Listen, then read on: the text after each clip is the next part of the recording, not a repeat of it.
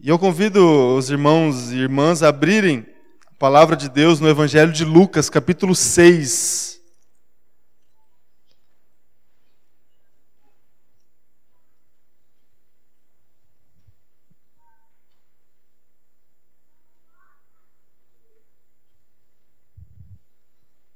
A partir do versículo de número 27.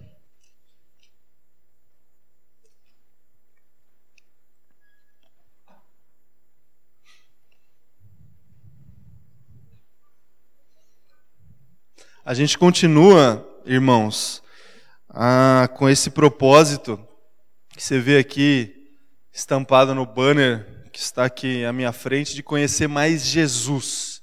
Foi isso que a gente se propôs a fazer eh, desde o início do ano e o assunto não, não se esgota. A gente sempre vai ter é, assunto, pauta, é, curiosidade para conhecer mais esse Jesus. E o assunto que está separado para nós hoje é Jesus Cristo e o amor. Qual que é a relação que a gente consegue fazer é, dentro desse tema? E para você que não sabe também, todas essas mensagens que a gente tem pregado diante desse tema de conhecendo mais Jesus, ela, elas estão disponíveis. Se você entrar lá no site da igreja, Desde a primeira mensagem que o pastor Oswaldo pregou lá em janeiro até a mensagem de domingo passado, todas elas estão lá no site. A nossa ideia é, no final do ano, a gente fazer uns kits né, com as mensagens acerca de Jesus e disponibilizar para a igreja, para você dar de presente no Natal para alguém e tudo mais. Todos encontraram aí Lucas 6, 27. Diz assim o texto. Mas eu digo a vocês que estão me ouvindo: amem seus inimigos, façam o bem aos que odeiam, abençoe os que os amaldiçoam, orem por aqueles que os maltratam. Se alguém lhe bater numa face, ofereça-lhe também a outra. Se alguém lhe tirar a capa, não o impeça de tirar-lhe a túnica. Dê a todo aquele que lhe pedir. E se alguém tirar o que pertence a você, não lhe exija que o devolva. Como vocês querem que os outros lhes façam, façamos também vocês a eles. Que mérito vocês terão se amarem aos que os amam? Até os pecadores amam os que os amam. E que mérito terão se fizerem o bem àqueles que são bons para com vocês? Até os pecadores agem assim. E que mérito terão se emprestarem às pessoas de quem esperarem devolução? Até os pecadores emprestam a pecadores esperando receber devolução integral. Amem, porém, os seus inimigos. Façam-lhes o bem e emprestem a eles sem esperar receber nada de volta. Então, a recompensa que terão será grande e vocês serão filhos do Altíssimo porque ele é bondoso para com os ingratos e maus. Sejam misericordiosos, assim como o Pai de vocês é misericordioso. Até aqui, feche teus olhos, mais uma vez nós vamos orar. Senhor Deus Pai, nós abrimos os nossos olhos, os nossos corações, os nossos ouvidos agora, novamente, para continuar, Deus, recebendo a tua palavra essa manhã. Nós já te agradecemos porque o Senhor já falou, Deus, conosco, o Senhor já ministrou o nosso coração. Deus, que o Senhor continue, através da ação do teu Espírito Santo, a falar com cada irmão, irmã, comigo, com cada coração que está aberto essa manhã aqui nesse lugar para ouvir a tua voz.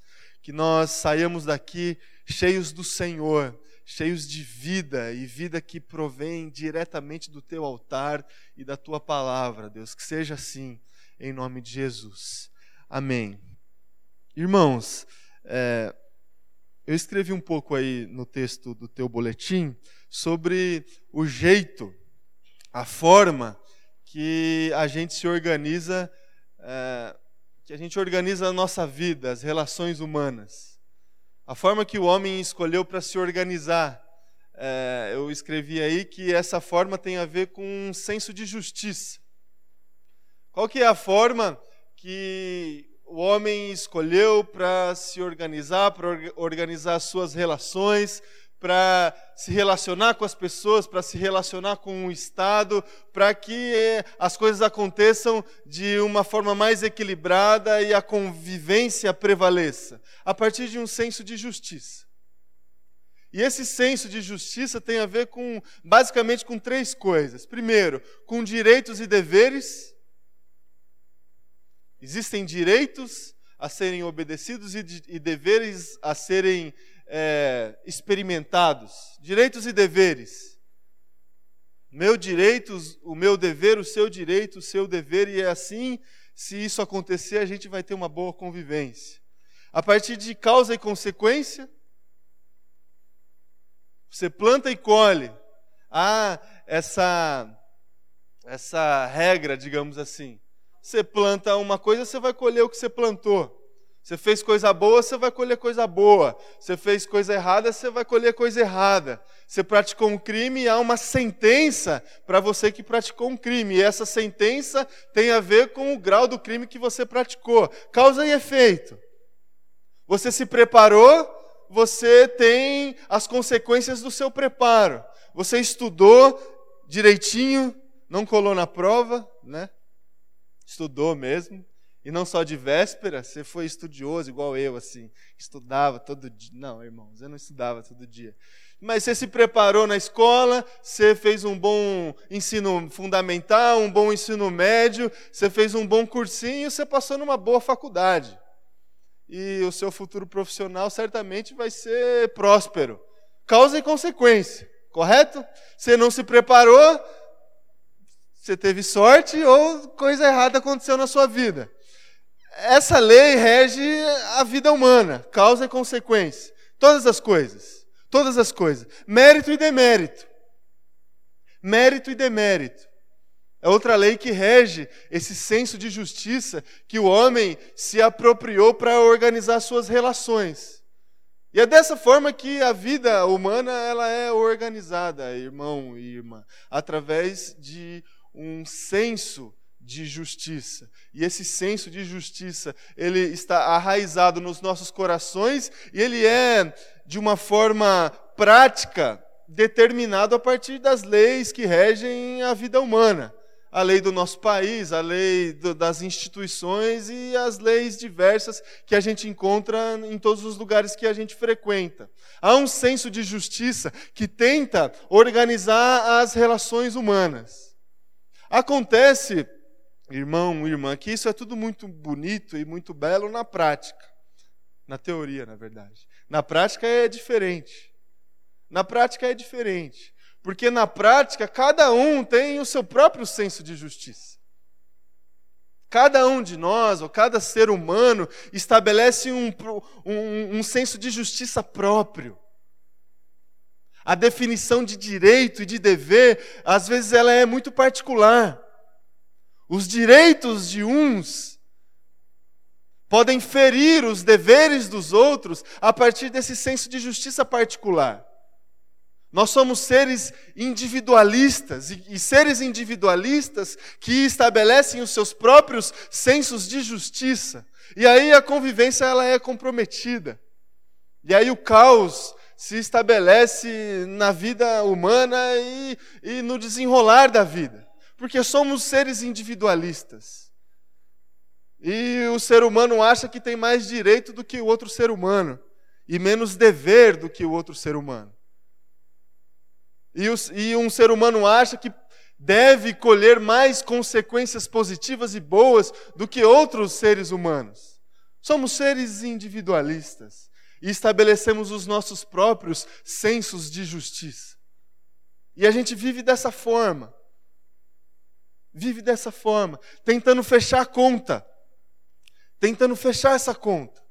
Tentando fechar essa equação, essa, essa causa e consequência. Faço bem, colho bem, faço desse jeito, colho o que eu quero. Negocio princípios e valores, negocio aquilo que eu acredito, porque eu estou focado no, na consequência, no resultado, naquilo que eu almejo, naquilo que eu desejo. E as pessoas organizam as suas vidas dessa forma e as distorções elas aparecem. E, a, e aí a convivência ela é comprometida, porque cada um só está preocupado com os seus próprios interesses e estabelece o seu próprio jeitão de viver, a partir do seu próprio senso de justiça, com um único objetivo de vencer na vida. Vencer na vida. O que, que o ser humano busca? Vencer na vida. Vencer.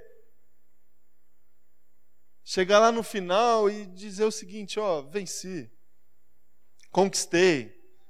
É, é isso que. É esse o caminho natural de todo ser humano. O jeitão que escolhemos para viver foi a partir do estabelecimento do nosso próprio senso de justiça, com um objetivo lá no final de vencer, de vencer na vida. Agora, irmão e irmã, a gente olha para as Escrituras Sagradas, a gente se propôs a conhecer Jesus. E Jesus Cristo, ele nos propõe um outro jeitão de viver. Um outro jeito de viver. Um outro jeito de viver. A gente lê um texto que está inserido no contexto do Sermão do Monte. Esse texto no Evangelho de Mateus ele é mais claro nesse sentido de enquadrá-lo no discurso de Jesus no Sermão do Monte. E se a gente lê os textos anteriores e os textos posteriores do texto que, que lemos aqui, a gente vai perceber que Jesus ele questiona o jeitão de viver das pessoas lá atrás da época dele. Você se lembra do contexto do Sermão do Monte de Jesus? Quando, a partir da retórica da seguinte retórica: Vocês ouviram o que foi dito a vocês. E aí Jesus traz o, o jeito que eles viviam. E aí Jesus retorna o seguinte: Eu, porém, vos digo. Jesus faz isso por diversas vezes no Sermão do Monte. Vocês ouviram o que foi dito a vocês. Ou seja, o jeito de viver de vocês é esse. Eu, porém, vos digo: o meu jeito de viver é esse. E a partir dessa retórica, Jesus Cristo questiona o antigo jeito de viver da comunidade judaica. E qual que era o antigo jeito de viver da comunidade judaica? Era um antigo jeito de viver muito parecido com o nosso jeito de viver. Olho por olho e dente por dente. Esse foi um dos questionamentos de Jesus. Vocês ouviram o que foi dito a vocês? Olho por olho, dente por dente. Ou seja, é causa e consequência. É direito e dever, é mérito e demérito. Fez assim, vai ser assado. É esse o jeito que vocês vivem. Vocês ouviram o que foi dito a vocês, vocês não devem roubar, porque se roubar tem consequência. Vocês ouviram o que foi dito a vocês, vocês não podem adulterar, porque se adulterar tem consequência. Vocês ouviram o que foi dito a vocês. Vocês não devem julgar o seu próximo, porque se julgar tem consequência. Jesus, ele olha para esse jeito de viver da comunidade judaica e ele ressignifica esse jeito. E esse jeito de viver da comunidade judaica lá atrás, ele é muito parecido com o nosso jeito de viver, olho por olho e dente por dente. É o sistema cartesiano de viver. Causa e consequência, a conta tem que fechar. A justiça precisa prevalecer. A nossa justiça. A justiça humana e as justiças, entre aspas, individuais. E aí Jesus questiona esse antigo jeito de viver, e se Jesus estivesse hoje aqui, ele questionaria o nosso jeitão de viver, e ele nos apresenta um outro jeito de viver. O jeito de viver que Jesus nos apresenta é o jeito do amor. É o amor, irmãos. E a gente costuma, é, a gente costuma pensar nessa ideia do amor de uma forma muito romantizada. O que é o amor? Até há um, há um clima de leveza quando a gente ouve essa palavra amor, não é? Porque tem a ver com relações entre homens e mulheres, casamento, tem a ver com isso também. E tem a ver muito com isso. A gente romantiza muito esse termo, amor. E a gente dificilmente consegue conceituá-lo de uma forma objetiva. Assim, o que é o amor? Ah, o amor é atitude, o amor é sentimento, e a gente diverge em opiniões. O amor é Deus. O que é o amor? Irmãos e irmãs, eu quero trazer para vocês essa manhã a seguinte definição, ou o seguinte, a seguinte ideia sobre o amor. O que é o amor? O amor é o jeito que Jesus escolheu para viver. É o jeito que Jesus escolheu para viver, é o amor. É o jeito que ele vivia. A gente olha para Jesus, para as ações de Jesus, para aquilo que ele fez, para aquilo que ele falou, amor. Amor. É o jeitão de Jesus de viver.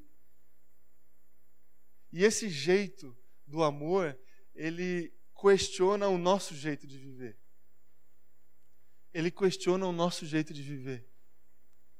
E se antes, e se hoje, e se através do nosso jeito de viver, o objetivo lá no final é de vencer, vencer. A gente, a partir de, de fortes e fracos, de causa e consequência, a gente quer colher bons frutos, a gente planta coisa boa para colher coisa boa, para lá no final vencer na vida. O objetivo é vencer a partir desse jeito nosso, humano, de viver as coisas. Agora, no jeito de Jesus, no jeito de Jesus, através do amor, a gente vai perder, irmãos. A gente vai perder. E é por isso que eu coloquei no título do texto que eu escrevi aí no seu boletim: o amor perde. Apesar de algumas pessoas dizerem que o amor vence, eu digo a vocês que o amor perde. E se, e se você ama alguém, e os pais aqui presentes amam os seus filhos, você sabe o que eu estou falando. O amor perde. O amor, o amor perde. Se você ama alguém, você sabe exatamente o sentido dessa afirmação: o amor perde. E Jesus escolheu o amor como um jeito de viver. E porque ele fez essa escolha, ele perdeu. Ele perdeu. Perdeu. E por que que perdeu, irmãos? Olha o texto que nós lemos. Difícil esse texto, né? Porque esse texto ele não tem nada a ver com, com a forma que a gente vive. Tem nada a ver. Esse texto fala o seguinte, ó: Amem os seus inimigos. Faça o bem para eles. Orem por eles.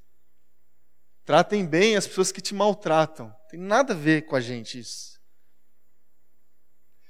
E para fazer isso, a gente vai perder. A gente vai perder. Se a gente for amar os nossos inimigos, orar pelos nossos inimigos, abençoar as pessoas que nos maltratam, a gente vai perder. A gente não vai ganhar nada com isso. A gente só vai perder. Aí o texto continua e pede para a gente abençoar os que nos amaldiçoam e orar pelos que nos maltratam. As pessoas que falam mal de nós, sabe? Amaldiçoar não é ir num lugar lá e fazer um negócio lá para te amaldiçoar.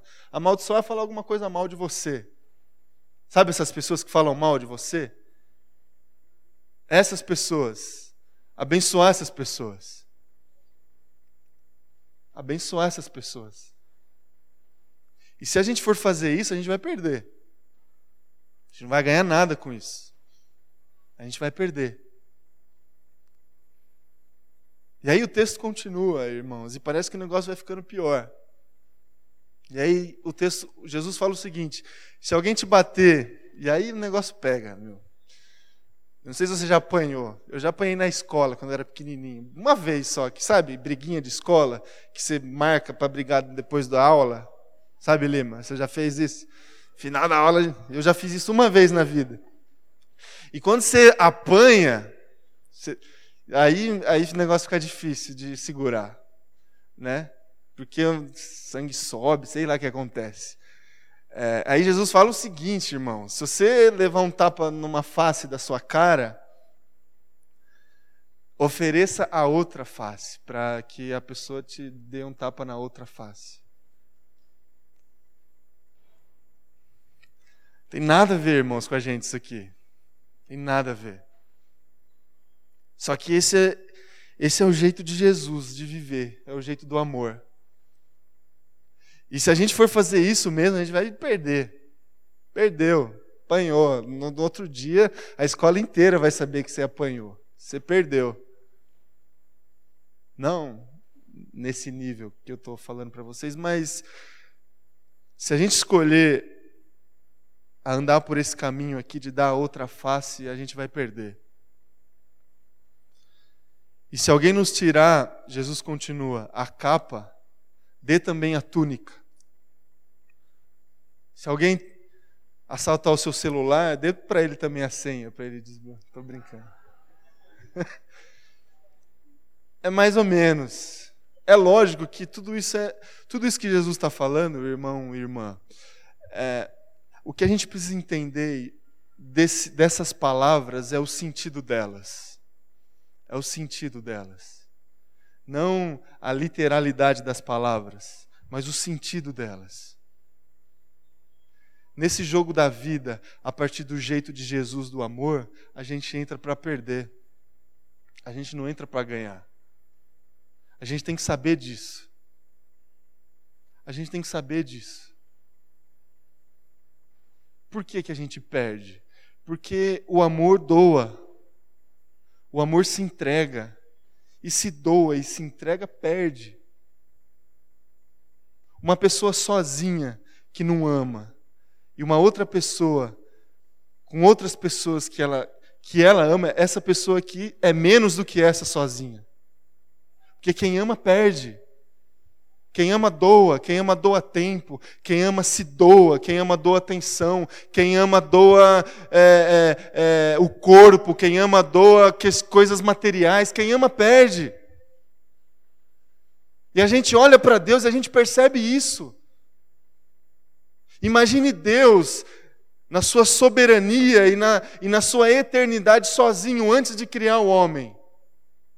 Estava lá tranquilão sozinho lá, na sua, na sua comunhão perfeita entre Ele, o Filho e o Espírito Santo. E aí, por amor, Ele cria.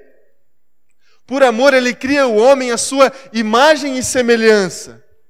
E essa ação de Deus de criar o homem à sua imagem e semelhança por amor foi uma ação que na prática ele perdeu. Ele perdeu. Ele estava muito mais forte sozinho. Ele criou o homem por amor, ele perdeu. Mas ele fez isso porque ele é amor e ele não poderia negar sua essência. Ele cria, o amor cria. O amor doa, o amor doa a vida. Foi isso que Deus fez por nós. Foi isso que Deus fez por nós. E perdeu porque sabia que ele iria criar alguma coisa que ia dar muito problema para ele. E deu logo no começo. O homem que ele criou já queria ser igual a ele. Pecado entrou no coração humano.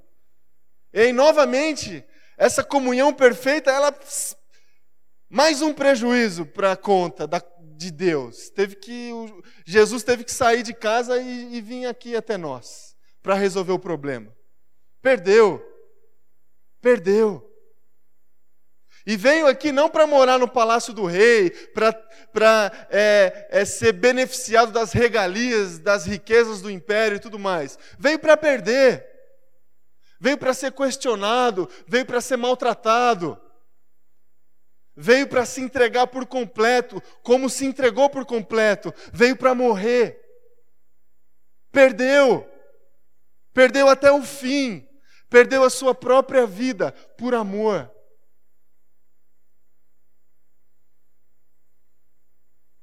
Só que nos ensinou, irmão e irmã, o jeito certo de viver, que é através do amor. Que é através do amor. Qual que é o jeito de Jesus de viver é esse jeito do amor, que estruturalmente questiona o nosso jeito de viver. Questiona o nosso jeito de viver. Ele não toma partido. Ele não está do lado do direito, nem está do lado do dever. A gente vive numa sociedade de extremos, não é, irmãos? A gente vive numa sociedade de extremistas, a flor da pele. Uma discussão rasa, muito rasa, as discussões que existem hoje em dia a partir de posicionamentos extremos. Rasas porque normalmente essas discussões não saem da internet. Normalmente. Então é rasa. Mas a gente vive numa sociedade de extremos. E há algumas pessoas tentando colocar Jesus num desses lugares. Qual que é o lado de Jesus? É o lado do, do lado A ou do lado B? O que, que Jesus faria? Jesus mudaria a foto dele do perfil ou não mudaria a foto dele do perfil? O que, que Jesus faria? Ele votaria no candidato A ou no candidato B? O que, que Jesus faria? Jesus não faria nada disso, irmãos. O jeito de viver de Jesus não tem nada a ver com isso. O jeito de viver de Jesus é o jeito do amor. É o jeito do amor. Esse é o jeito de Jesus, que questiona o nosso jeito de viver. Que questiona o nosso jeito de viver. E esse jeito de viver perde. Esse jeito de viver perde. E eu termino essa mensagem, irmãos, trazendo para vocês o texto lá do Evangelho de Mateus, capítulo 16, versículo 25 e 26. Você não precisa abrir. Diz assim o texto: Pois quem quiser salvar a sua vida, a perderá. Mas quem perder a sua vida por minha causa, por, essa, por esse jeito do amor de viver, quem perder a sua vida por essa causa, a encontrará. Pois que adiantará o homem ganhar o mundo inteiro e perder a sua alma? Em outras palavras, o que, que vai adiantar a gente chegar lá no final, olhar para trás e chegar à seguinte conclusão: eu venci. Se perder a alma, se perder a vida por completo. Se a gente escolher o jeito de Jesus de viver, irmão, irmã, a gente tem que ter a plena convicção no coração de que a gente vai perder. Porque Deus perdeu. Jesus perdeu. E a gente vai perder. Só que a gente perde porque a gente vai ganhar lá no final. A gente perde porque a gente vai ganhar lá no final. Amém, irmãos? Feche teus olhos, eu vou orar com vocês mais uma vez.